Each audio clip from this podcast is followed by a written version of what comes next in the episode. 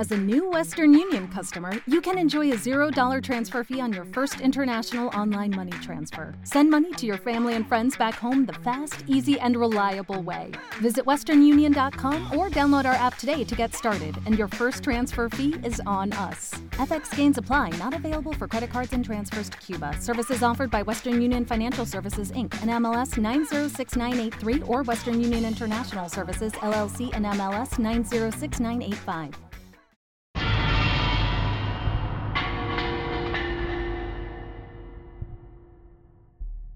Hola comunidad, ¿cómo están? Muchas gracias por seguir cada semana con nosotros.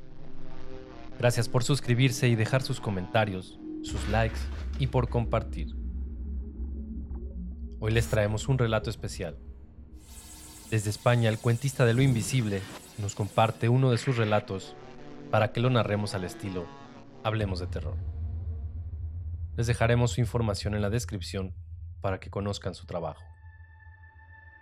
Como siempre, les sugerimos apagar las luces, colocarse los audífonos, subirle al volumen y disfrutar. Están escuchando Hablemos de Terror. Bienvenidos.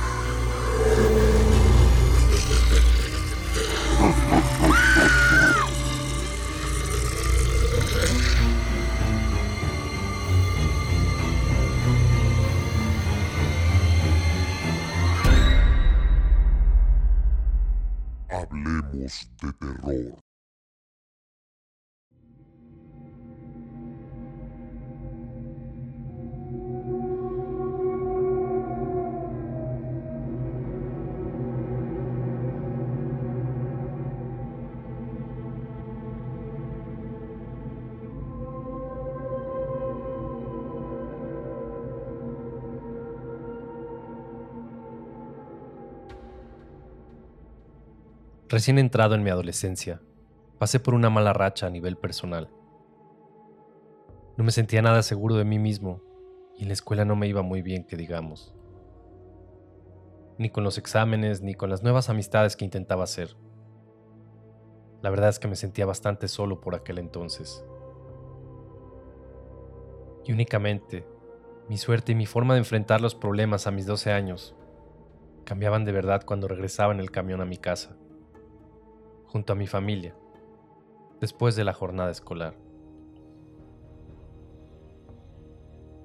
En casa volví a ser yo mismo, no alguien tímido y aparentemente torpe, sino un joven curioso, de espíritu libre y amante de la naturaleza. Por esta razón, durante aquellos años en los que mis resultados escolares no eran lo esperado, y ya mis papás no sabían qué hacer más conmigo, yo inventé mi propia forma de escapar a todas esas incomodidades e incomprensiones que rodeaban mi vida de entonces. Me hice amigo con un lugareño recién llegado al pueblo. Se llamaba David. Y a los dos nos perseguía la sensación de ser unas balas perdidas, para el resto del mundo, como decimos en mi tierra. Así que encontramos la manera de huir de esto, marchándonos al monte de vez en cuando, perdiéndonos por un rato en los cerros y en los bosques de mi localidad. Realmente no le hacíamos nada malo a nadie, hasta que nos dio por espiar a los más grandes. Esos jóvenes rebeldes y con moto que se iban a fumar al campo sin que sus padres lo supieran. Aquello resultaba salvajemente emocionante para nosotros y nos empezó a atraer, tanto como moscas a la miel. Sin embargo, en una de aquellas tardes en la que interceptamos el paradero del grupito de adolescentes se nos fue la mano con la imprudencia. Todos estaban ahí, en el mismo lugar de siempre, entre los árboles situados alrededor de aquella mansión en ruinas. Una enorme residencia cuyo propietario había reformado hace años para convertirla en una discoteca. Todo con la idea de atraer al mayor número de jóvenes y darles la oportunidad de salir del ambiente aburrido y vulgar del pueblo. Pero aquel proyecto se hundió en el fracaso provocando no solo la desilusión de los muchachos, sino también la ruina de su propietario. Muchos dicen que por eso el hombre acabó perdiendo la cabeza, se encerró en aquel lugar hasta que un día desapareció completamente del mundo, sin despedirse de nadie y dejando todos sus objetos de valor ahí adentro. Otros, por el contrario, creen que no se fue y que de alguna forma él sigue en los sótanos y oscuridades de aquella mansión, quizás sobreviviendo como un vagabundo, una alimaña, alimentándose de cualquier presa fácil. Sí, eran demasiadas las leyendas que contaban de aquel lugar. Pero eso para nosotros solo era una excusa más para estar ahí. Para molestar a aquellos chavos, mientras coqueteaban entre sí y compartían sus cigarrillos sentados en un círculo. Aún recuerdo haberme faltado el aire cuando vi a uno de los jóvenes levantarse, enfurecido y dirigirse hacia el escondite desde donde nosotros estábamos lanzándoles piedras a quemarropa. Recuerdo que di la carrera de mi vida escalando como un mono hasta la copa de un árbol. Esa adrenalina que muestran los personajes de acción en las películas cuando son perseguidos por sus enemigos. Pues eso, eso era exactamente lo que David y yo estábamos viviendo, colgados de aquellas ramas. Aquellos adolescentes se pusieron a buscar quién demonios se había propuesto joderles el día.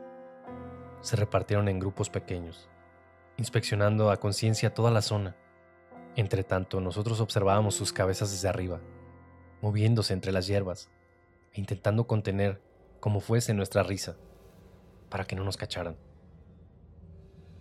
Al final no nos encontraron. Se cansaron después de un rato de buscarnos y luego agarraron sus motos y se fueron definitivamente de ahí, con un mal humor a sus espaldas. El sol no había caído cuando logramos bajar del árbol a pesar de toda nuestra aventura y de ser conscientes de la suerte que teníamos por haber salido avantes de aquella situación. Lo cierto es que todavía nos faltaba algo más para meternos en más problemas. Así que elegimos no irnos de ahí, escogiendo bien cuál sería nuestro siguiente desafío. La mansión. Esas ruinas eran magnéticas. Ante las emociones de nuestros ojos, decidimos entrar con el firme propósito de conocer la verdad sobre el dueño de aquel lugar.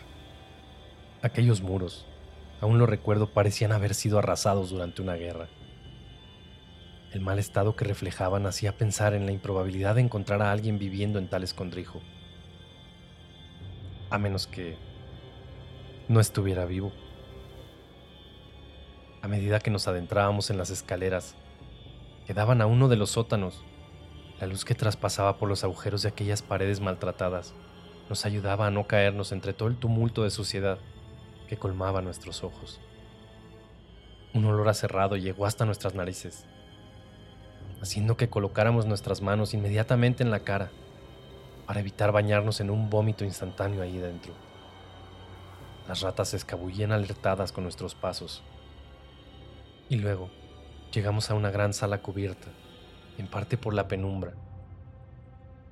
Era la famosa sala que se mencionaba en algunas de las leyendas que habíamos oído en torno a la mansión. De pronto lo escuchamos.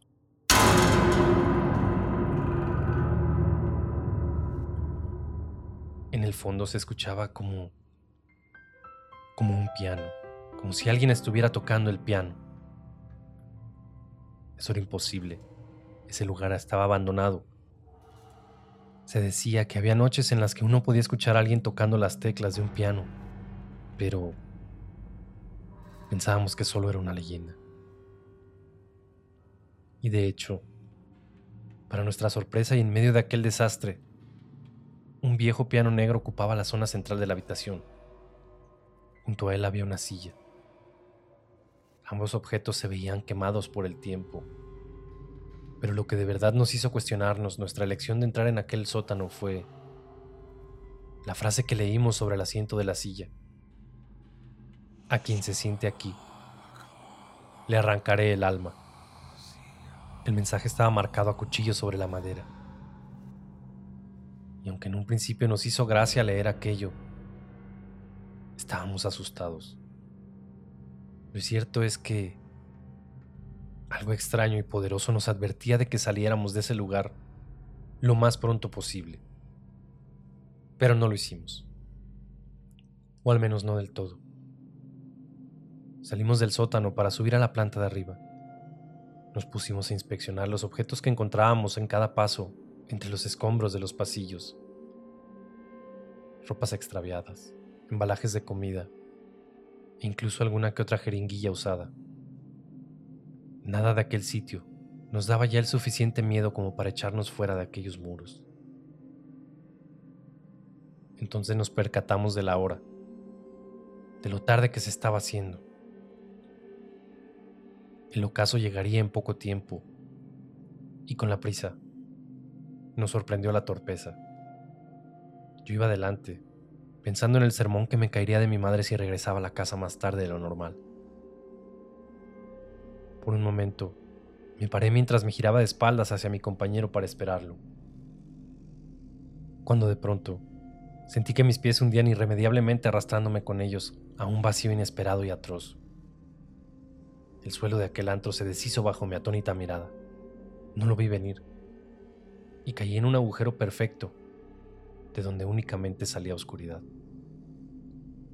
Enseguida abrí los ojos recuperando mi conciencia mi ropa estaba llena de polvo y ensangrentada por los numerosos arañazos palpables en mi cuerpo. Aún caían escombros de la planta de arriba. Cuando intenté levantarme, con cierta angustia, analizando dónde estaba. Sin embargo, pese a toda la inspección anterior que David y yo habíamos hecho de la vivienda, no lograba situar en qué parte de la casa me encontraba yo. Nada de ese pasillo que tenía ante mis ojos me resultaba familiar como si no perteneciera al lugar en el que nos habíamos colado. Intenté saltar lo más alto que pude para agarrar la mano de mi amigo que asomaba por el enorme agujero del piso, pero mi tobillo me hacía cojear de dolor con cada nuevo esfuerzo, por lo que decidí adentrarme sin más remedio entre las tinieblas de aquel corredor. Mi cuerpo recorría torpemente el lugar, apoyando mis manos sobre las paredes Podía sentir el vaivén de las huellas enclaustradas en aquellos muros de piedra, guiando a mis dedos. Al final, llegué a una zona donde se percibía algo de luz al fondo.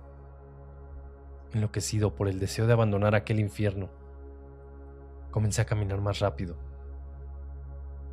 cuando de repente mis manos cayeron en un vacío sin pared.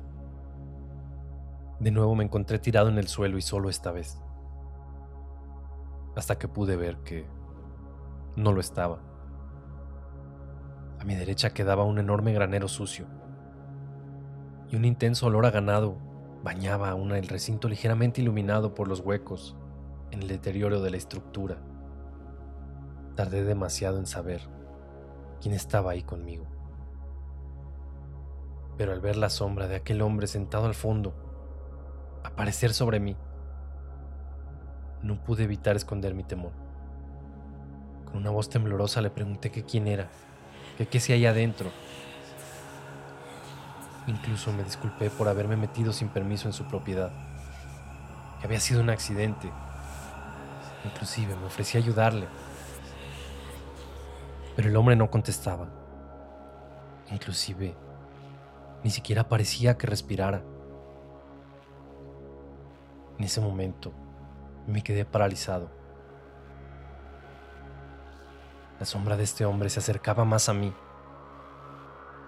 No salía palabra alguna de su boca. Sin embargo, la peste, a cada paso que daba, se acercaba más y más. Definitivamente, lo que sea que estaba viendo, no era algo vivo. Como pude finalmente salir de aquel pasadizo oscurecido, bajo unos muros de piedra fría. Nunca comenté con más personas de las necesarias lo que había visto en aquel granero. Y nunca volví a entrar a esa maldita casa. Después, al cabo de un tiempo, pasé de largo, por enfrente, cuando iba en el coche con mi padre. Y descubrí que no estaba. La casa la habían derruido para vender el terreno a otras gentes. Aunque la verdad es que el recuerdo de lo que vi en aquel día sigue visitándome por las noches, sin saber todavía si lo que encontré ahí estaba vivo o muerto.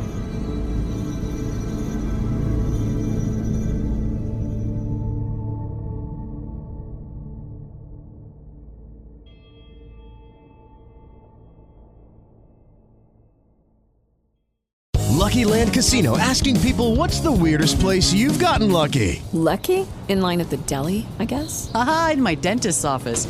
More than once, actually. Do I have to say? Yes, you do. In the car before my kids' PTA meeting. Really? Yes. Excuse me, what's the weirdest place you've gotten lucky? I never win and tell. Well, there you have it. You can get lucky anywhere playing at LuckyLandSlots.com. Play for free right now. Are you feeling lucky? No purchase necessary. Void where prohibited by law. 18 plus. Terms and conditions apply. See website for details.